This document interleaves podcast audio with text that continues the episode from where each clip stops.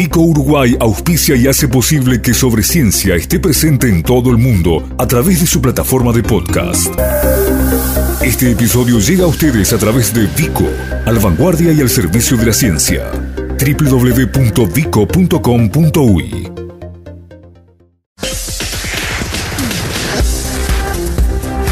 Sobre Ciencia. Divulgación y periodismo científico dedicados a difundir la tarea de los investigadores uruguayos.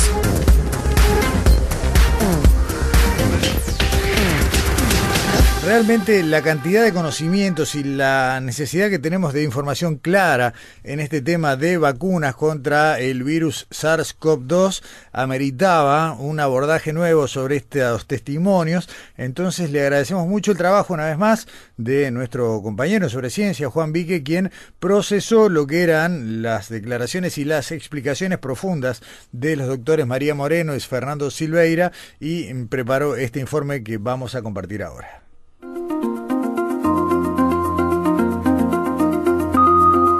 Investigadores uruguayos trabajando por el país del futuro. Desde que el mundo conoció al SARS-CoV-2, eh, comúnmente llamado el nuevo coronavirus, lo único que se piensa es encontrar una vacuna efectiva que permita retomar la actividad normal. En los últimos días se hizo de público conocimiento que algunos laboratorios que están trabajando en desarrollos entraron en ensayo clínico fase 3, que ya es el último previo a la comercialización de cualquier vacuna. Para entender qué implica esto, bueno, sobre ciencia tuvo la oportunidad de conversar con los doctores María Moreno y Fernando Silveira, ambos del Departamento de Desarrollo Biotecnológico del Instituto de Higiene de Facultad de Medicina, quienes empezaron por definir qué es una vacuna y qué se toma en cuenta para poder empezar a trabajar en su diseño. Entender que una vacuna es, verdad es una preparación biológica que de alguna forma nos prepara, ¿verdad? O sea, activa el sistema inmune ¿verdad? Y nos prepara para un una posible encuentro con el patógeno y ahí producir una infección, ¿verdad? Las vacunas, este, si bien nos preparan para ese encuentro, o sea, de alguna forma despiertan la, la, inmunidad contra ese patógeno, no generan este, la enfermedad y eso hay que tenerlo claro. Cuando planificamos, pensamos una vacuna, como lo hacemos acá en el departamento, que básicamente trabajamos con vacunas, este, eh, preclínicas, o sea, nosotros nos dedicamos a hacer eh, ensayos con animales, nosotros primero tenemos que pensar en el candidato vacunal, ¿no? O sea, qué parte del patógeno confiere este, inmunogenicidad para formular esa vacuna. Entonces nosotros podemos pensar en proteínas, por ejemplo, que expresan esos patógenos para formular la vacuna, como también este, qué tipo de respuesta precisamos respuesta anticuerpo, respuesta celular o ambas, ¿verdad?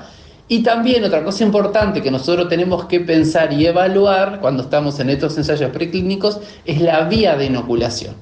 ¿verdad? Puede ser subcutánea, puede ser intradérmica, puede ser intranasal, bueno, podemos pensar que para un virus este, como estos respiratorios, como lo es para influenza, podríamos llegar a pensar en una vacuna intranasal, que eso también confiere eh, ciertas ventajas, ¿no? A la hora de que no hay pinchazo, que no hay ese dolor, bueno, pero también pensar que esa vía intranasal, la respuesta que va a promover quizás sea diferente a la respuesta subcutánea. Todas esas cosas nosotros las tenemos que evaluar. En definitiva, el objetivo de las vacunas es el de generar anticuerpos neutralizantes que reconozcan y actúen frente a la presencia de ciertas partes de la estructura del virus. En el caso del SARS-CoV-2, la mayoría de las investigaciones tienen como target, como blanco, a una proteína de su superficie que se entiende no puede sufrir muchas mutaciones por ser esencial para unirse con nuestras células.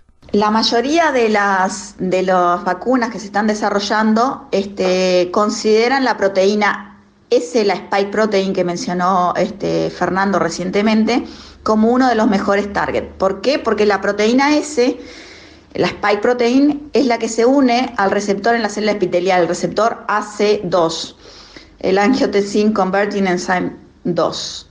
Entonces, si nosotros logramos desarrollar anticuerpos que se unan a la spike protein, por esa unión hay un impedimento estérico en el cual la spike protein no va a poder hacer contacto con el receptor en la célula endotelial.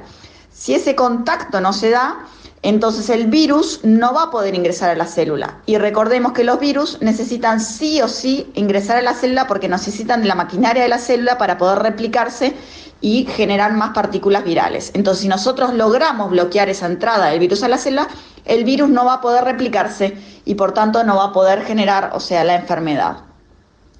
Entonces, ese es como un punto clave en el desarrollo de la mayoría de las vacunas. Eh, en un contexto inmunológico entendemos que eh, las vacunas que se están desarrollando contra la spike protein, que habíamos hablado, que se unía al receptor en la célula endotelial, un sector de la spike protein, el, RBD, em, que es el receptor binding domain, ese sector es esencial que se mantenga tal cual está para poder hacer contacto con el receptor de nuestras células, ¿no?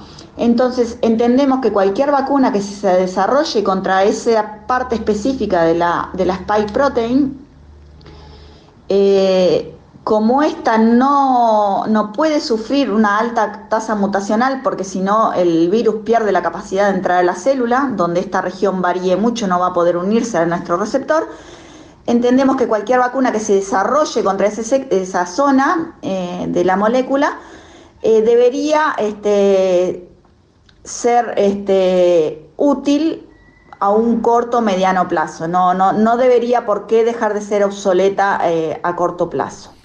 Me voy a permitir un comentario, ¿no? Pero eh, hemos llegado, afortunadamente, a un grado de capacidad tecnológica en cuanto a lo que es el desarrollo, en este caso, de, de, lo que puede ser una vacuna, pero, pero hablemos de la salud en general, en todos sus ámbitos, que se puede deconstruir, ¿no? Un virus, una bacteria, una célula, al punto de decir, bueno, como si esto fuera voy a decir algo un poco disparatado, como si fuera un gigantesco Lego cada virus, y decir, bueno, esta pieza de este Lego es fundamental y si podemos hacer que esta pieza eh, tenga un rol vinculado a la vacuna o la vacuna ataque a esta pieza, bueno, estaremos dando eh, en el blanco, en el objetivo perfecto para impedir su propagación. De las 163 investigaciones en curso, según la Organización Mundial de la Salud, para encontrar una vacuna. Hay tres que ya ingresaron en ensayo clínico fase 3. Cabe destacar que en todas las fases clínicas eh, hay ensayos en humanos. La 1 y 2 tienen que ver con analizar la seguridad de la vacuna, determinar dosis máxima. En la 1 se trabaja con grupos reducidos que pueden ser del entorno de 10 personas. En fase 2 con grupos de mayor tamaño, tal vez hasta 200 personas.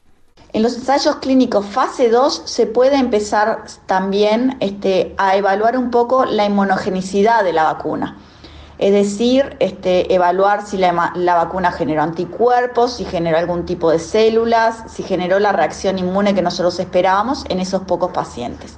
Eso se puede hacer en el ensayo clínico fase 2. En algunos ensayos ahora en el contexto de pandemia y en algunos ensayos clínicos de otro tipo de vacunas, como por ejemplo o inmunoterapias, como por ejemplo para el cáncer, estos ensayos fase 1, fase 2 se pueden juntar y los vas a ver escritos como fase 1-fase 2. Después de esos ensayos, fase 2, en el cual se determina la dosis máxima este, aceptable o tolerable, se pasan los ensayos clínicos fase 3, que ahí sí se evalúa la eficacia de la vacuna. En el ensayo clínico fase 3, como te dije, se evalúa la efectividad de la vacuna y para ello es necesario probar la vacuna en una población donde haya una incidencia grande, una prevalencia grande de la enfermedad en estos casos, en, el caso de pandemia contra el COVID, obviamente vamos a elegir aquellos países donde hay más, mayores casos, por eso es que Brasil, Argentina, Estados Unidos, eh, Reino Unido han sido un lugar, lugares elegidos para ensayar las vacunas en un ensayo clínico fase 3. Uruguay está complicado porque tenemos muy bajo, por suerte, muy baja incidencia. Este, y bueno, en esos casos lo que se hace es inmunizar a un número grande de sujetos con la vacuna a estudiar y hubo el mismo un número similar o un poquito menor este, de pacientes que se los inmuniza o con, una, o con un placebo, que puede ser una vacuna similar o, otra cosa. Este, y se compara después la incidencia de la enfermedad en ambos grupos. Eh, así como se compara la incidencia, muchas veces también se puede comparar este, el desarrollo de la enfermedad, digamos, este, casos eh, severos o no severos y cómo se recuperan esos pacientes también. Se lo puede hacer. Y ahí testearíamos la eficacia de la vacuna, ya sea, este, digamos, evitando la enfermedad o bajando los síntomas de morbilidad. Las vacunas que entraron en esta fase son la Sinovac China, la conocida como vacuna de Oxford y la del laboratorio estadounidense Moderna, sobre los mecanismos que utilizan estas vacunas para conseguir la inmunogenicidad. Moreno nos dijo lo siguiente. La vacuna china de Sinovac, este, que aprobó la fase 2, estaría en fase 3, que se va a testear en Brasil, eh, que es una vacuna muy clásica, es el virus de alguna forma inactivado, o sea, es todo el virus eh, inactivado. ¿Qué quiere decir inactivado? Es que no causa enfermedad. Eh, el virus, eh, con lo que llamamos en las bacterias, de bacterias muertas, digamos, cuando usamos una analogía con, vacunas bacterianas. Este virus inactivado no puede, de alguna manera, no puede este, replicarse, no puede hacer nada. Y entonces lo que va a ver nuestro sistema inmune es el virus y va a generar anticuerpos contra el virus en general, ya sea contra la spike protein que hablamos recientemente, contra, como contra otros componentes del virus. Esta vacuna va a ir acompañada de un aluminio, este, de un ayudante del aluminio, que es un ayudante clásico. Es, un, es realmente un, digamos que un concepto muy clásico de vacuna, para lo cual ya existen varias vacunas de este estilo, aprobadas este, para uso en humano, lo cual este, las hace como, un desarrollo bastante lineal y straightforward de algo que ya usamos comúnmente, lo único que hay que aplicarlo al coronavirus. Otra de las vacunas que llegó bastante lejos es la Oxford, la, usted la habrán escuchado generalmente la gente por Oxford, que es un desarrollo un poco más complejo, si se quiere, de biología molecular. Eh, esta también está en fase 2B3 o fase 3 en algunos países, también se va a testear en Brasil. Y de lo que se trata esta vacuna es de usar otro virus, el un adenovirus, este, un adenovirus pero no infectivo, eh, este adenovirus no va a poder replicarse, pero sí ingresar este, levemente a la célula, pero después no va a poder replicarse, o sea que no va a generar ningún tipo de patología el adenovirus expresa la proteína S del coronavirus. Entonces nuestro sistema inmune va a ver ese adenovirus, pero expresando la proteína S y va a poder desarrollar anticuerpos contra esa proteína S. Este tipo de estrategia tiene la desventaja este, que si uno, si se empiezan a usar muchas vacunas en base al adenovirus, eh, inmunidades previas contra el adenovirus puede generar poca este, inmunogenicidad en el humano. O sea, puede ser que si uno tiene inmunogenicidad previa contra el adenovirus, rápidamente reconozca ese adenovirus y lo elimine o, lo neutralice rápidamente y no llegue a expresarse la proteína S de interés que nosotros queremos o no llegue a verse esa proteína S que nosotros queremos. Pero este, bueno, son, eh, son plataformas que se vienen usando para muchas de estas pandemias, se ha usado, por ejemplo, para ébola, para desarrollar vacunas contra ébola, y se, se están empezando a usar este, y se usa para la vacuna de meningo. Otra de las vacunas que es interesante mencionar, porque recientemente salió este, en la prensa que había aprobado el ensayo clínico fase 2 y pasaba al fase 3, es la vacuna de Moderna, que es una vacuna a ARN este, en nanopartículas lipídicas. Esto es, estamos dando este, el ARN del virus para la spike protein de manera que nuestras células sean capaces de funcionar como maquinaria que la sintetice, que haga la proteína spike y que pueda generar anticuerpos contra ella. Eh, este tipo de vacunas, eh, si bien eh, son interesantes desde el, punto de vista de producción, porque son más fáciles de producir, en realidad es mucho más fácil sintetizar ARN que este, hacer una proteína, tiene la contra de que es una plataforma que aún no se usa en ninguna vacuna aprobada este, a nivel mm, para uso este, en humanos. Entonces tiene esa ventaja y esa desventaja. Eh, lo interesante es que el ensayo clínico fase 2 demostró seguridad y lo más interesante aún es que además de demostrar seguridad, en esos eh, pacientes se demostró la generación de títulos de anticuerpos muy altos, mayores que los pacientes que cursan la enfermedad, y que además estos anticuerpos eran neutralizantes. Eh, eh, de vuelta el énfasis en esto porque se entiende que los anticuerpos neutralizantes serían efectivos este, para evitar la infección por el virus. Entonces, este, tiene, esta vacuna es muy prometedora en ese sentido. En caso de superar esta fase, las vacunas pasan ya al ensayo clínico fase 4, que se conoce como la fase de farmacovigilancia. Si vemos que la vacuna es efectiva, pasaríamos al ensayo clínico fase 4, que es ahí cuando se comercializa la vacuna y se puede administrar ah, eh, libremente en distintas poblaciones. Y en el fase 4, que nosotros llamamos de farmacovigilancia, obviamente se estudian efectos adversos como este, muy raros que ocurren cuando la vacuna se empieza a aplicar masivamente. Se empieza a evaluar también la efectividad de la vacuna en distintas poblaciones, este, si es igual de efectiva para una población como la nuestra, como lo que puede ser una población india o con otros tipos de, características. Y lo otro que se evalúa también en ese ensayo clínico fase 4, que ya te digo, está la vacuna comercializada y disponible para que se aplique en varias poblaciones, es este, la inmunidad a largo plazo. ¿sí? ¿Cuánto, eh, ¿Cuánto nos protege, por cuánto tiempo nos protegería esta vacuna? Que en casos de pandemias y en casos de ensayos clínicos, este, fase 3, muchas veces se aprueban este, a los dos años porque no se continúa, no se, se lo hace rápidamente porque no podemos darnos los tiempos de evaluar esto, ¿no? Y entonces eso se evalúa en los ensayos clínicos fase 4. Este, prestar atención al, al, que por más que la vacuna haya llegado, eh, una vacuna ideal, estamos hablando, a, a fase 4, eh, que entra farmacovigilancia. Eso significa que la vacuna también siempre está monitoreada. No es que se diga, bueno, la vacuna ya súper segura, ya, o sea, siempre se controla y siempre se, eh, hay organismos que registran esos efectos adversos que podría llegar a causar este, eh, algún problema secundario. que nos parece que eso tiene que quedar muy claro. Y para redondear este informe, ya vinculado al trabajo que se ha realizado en Uruguay frente a este nuevo coronavirus, destacaron tanto Silveira como la doctora María Moreno eh, los eh, métodos de diagnóstico desarrollados, la secuenciación del virus, la importancia también de la financiación vinculada al desarrollo de nuevas líneas de investigación en ciencia y adelantaron además algunos proyectos recientemente aprobados en el marco de un llamado de la Fundación Manuel Pérez.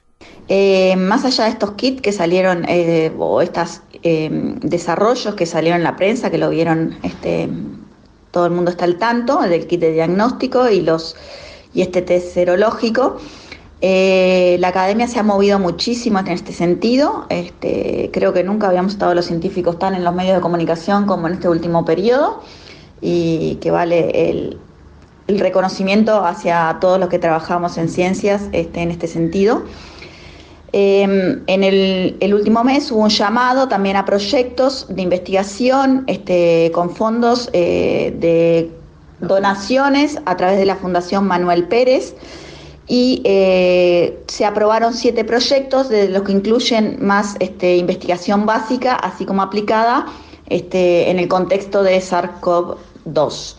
Eh, cabe destacar que se presentaron 36 proyectos. Esto para que mm, tengan una idea de cómo la academia se está moviendo en este sentido, tratando de buscar soluciones a este problema. Em, con respecto a vacunas, eh, no hay desarrollos, em, si bien se presentaron proyectos de desarrollo de vacunas en el marco de la Fundación Manuel Pérez, que no fueron aprobados, este, no hay eh, por ahora ningún tipo de ensayo em, Vacunas específicas contra SARS-CoV-2 no hay ningún tipo de ensayo. Sí está, que ha salido en la prensa y se sabe, eh, el ensayo clínico usando la BCG, eh, intentando estimular eh, el sistema inmune entrenado como este, alternativa profiláctica contra la infección contra SARS-CoV-2. este ensayo clínico que ha sido aprobado y se, va, se está llevando a cabo.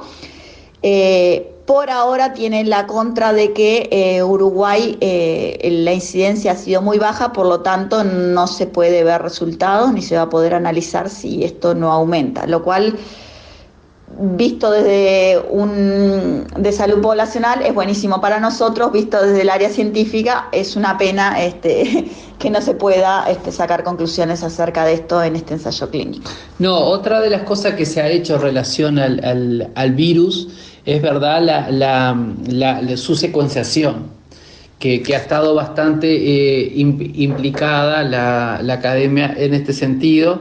Y también este, solo acotar que esta financiación que hablaba María de la Fundación Manuel Pérez es una fundación que trabaja dentro de la Facultad de Medicina.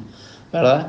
Por otro lado, también resaltar el apoyo de ANI, ¿verdad? Que fueron los que, los que primero financiaron, este, este, eh, ya sea el test, el test serológico como el, de, el de diagnóstico, que fueron eh, llamados específicos puntuales que se hicieron, y bueno, y con ese dinero se logró este, eh, comprar las cosas que se necesitaban para el desarrollo de esto, ¿no? que es algo no menor, ¿verdad? Eh, nosotros pensamos que la academia en este sentido, como dijo María, nunca estuvimos tan en, en, los medios de comunicación y también resaltar que también dimos eh, casi el dinero que no teníamos para financiar estos, estos estudios y bueno, y ahí ver la importancia que, que tiene la comunidad científica a la hora de, de, dar respuesta a estos problemas, pero también se precisa este, eh, se precisa tener este eh, eh, presupuesto para llevar a cabo estas eh,